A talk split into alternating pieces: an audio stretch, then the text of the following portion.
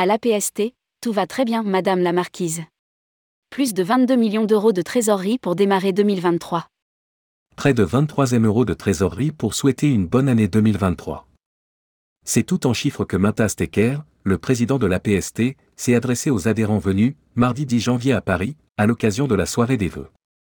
Alors que le dispositif de réassurance publique ne semble plus qu'un lointain projet, Mintas Tecker a souhaité témoigner de la rigueur avec laquelle il compte mener l'association, avec l'appui de son conseil d'administration et de l'équipe permanente, dans l'intérêt des adhérents. Rédigé par Anaïs Borios le mercredi 11 janvier 2023.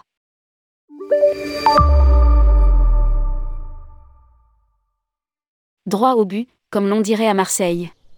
Pour souhaiter une bonne année 2023 aux adhérents présents lors de la soirée des vœux, le président de l'APST, Association professionnelle de solidarité du tourisme, Mintas Tecker ne s'est pas éternisé en un long discours. L'APST va très bien, les relations entre la présidence, la direction et le conseil d'administration sont excellentes, l'équipe permanente est très dévouée et la trésorerie va très bien. A-t-il déclaré en substance? Chiffres à l'appui. Décrivant le garant financier comme une association de chiffres, Mintas Tecker a d'abord rappelé que l'APST fait travailler 26 salariés et peut compter sur 15 administrateurs, 29 délégués régionaux et 9 membres de commission notamment pour tourner. Début janvier 2023, l'association dispose de 22,7 millions d'euros de trésorerie, dont 13,7 millions d'euros proviennent des cotisations perçues en 2022. En 2023, le montant total des cotisations pourrait avoisiner les 15 millions d'euros, estime le président de l'APST, du fait de l'arrivée probable de nouveaux adhérents. Nous sommes bien armés pour faire face aux charlots de ce métier.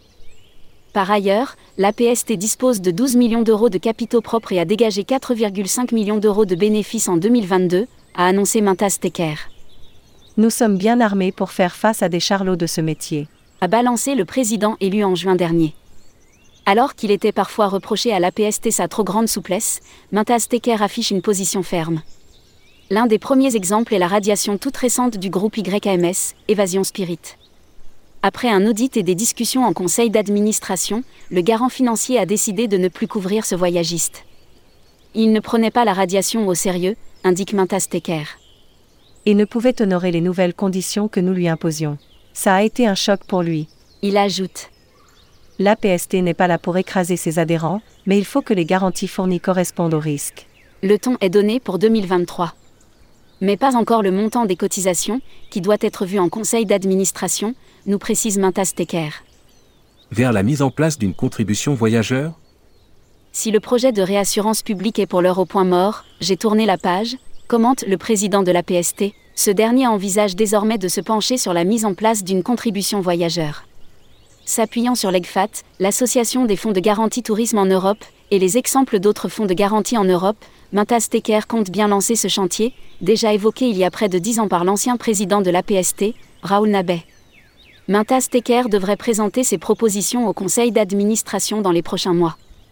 Sur les neuf premiers mois de 2022, l'APST a fait partir 2925 passagers qui ont bénéficié de la prise en service. L'équipe permanente a traité 10 503 dossiers, dont 4 445 dossiers ont été rejetés, représentant 10,5 millions d'euros.